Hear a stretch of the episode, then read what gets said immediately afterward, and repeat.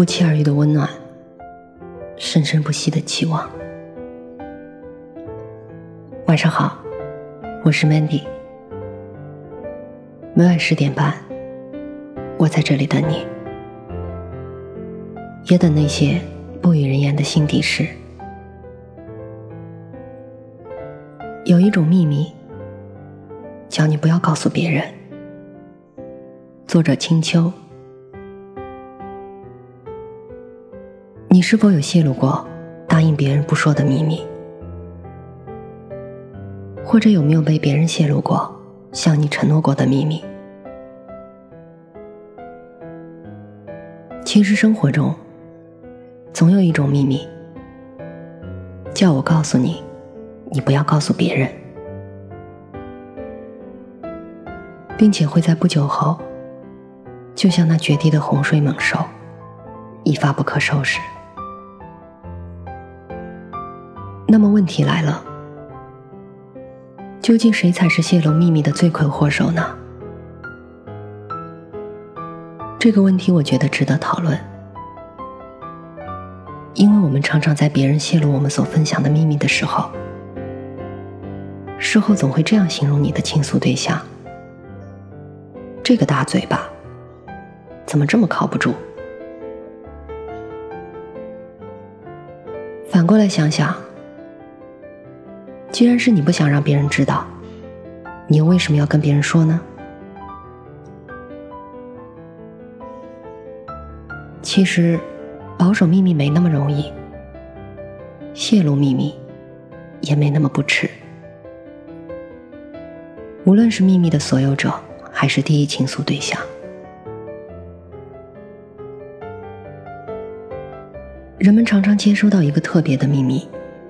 想要把它放到肚子里，然后秘密级别越高，就会越难受和煎熬。这种难受，跟那得不到好奇心是一样的。所以有时候，越是不想逾越诚信的道德，就越是煎熬。自然而然的，需要向自己信任的人倾诉和宣泄。其实有时候，泄露秘密的人也并不是有意散播，只是觉得没什么大不了的事，然后就变成了谈资和调侃。也有时候，朋友间的聊天聊到某个点，不经意脱口而出，也是很常见的。还有时候，有些人向别人吹嘘一些别人所不知道的事。从而获得心理上的些些满足感，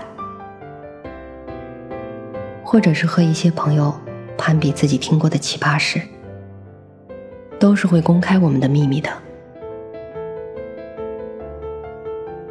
其实我也不是一个能保守所有秘密的人。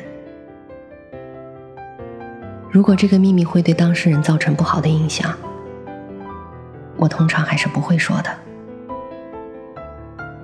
如果控制不了，一定得说出来。我会找一个跟当事人八辈子走不到一块儿的人，而且一定会拿掉重要的信息。然而，即使这样，秘密仍然会有被扩散的风险。所以，我认为保守秘密并不容易。如果不想被所有人知道，那么你就不要对任何人说。既然决定不说，就不要去提，不要吞吞吐吐的去挑战别人的好奇心，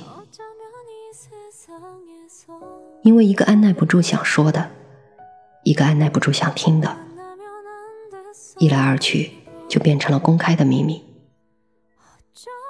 所以呢，如果你自己都管不住自己的嘴巴，又凭什么去指责别人的大嘴巴呢？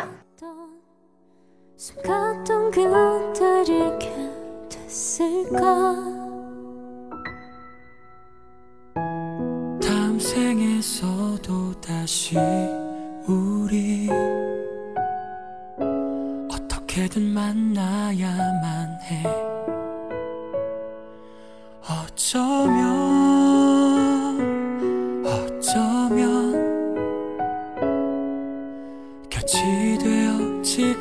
수 있을지 몰라. 괜찮을 거야. 괜찮아. 서로 다독이다. 문득 지려웠나 봐. 문득 서러워졌나 봐. 곁에 있어 할수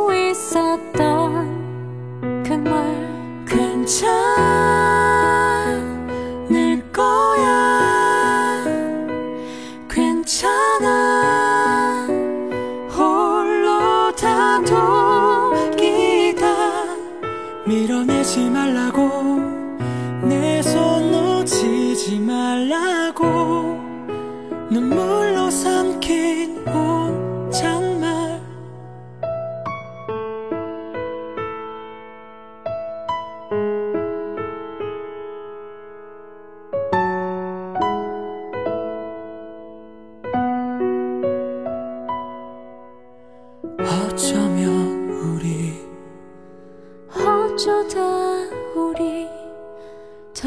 세상은 우리.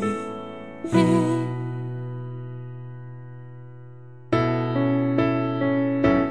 다시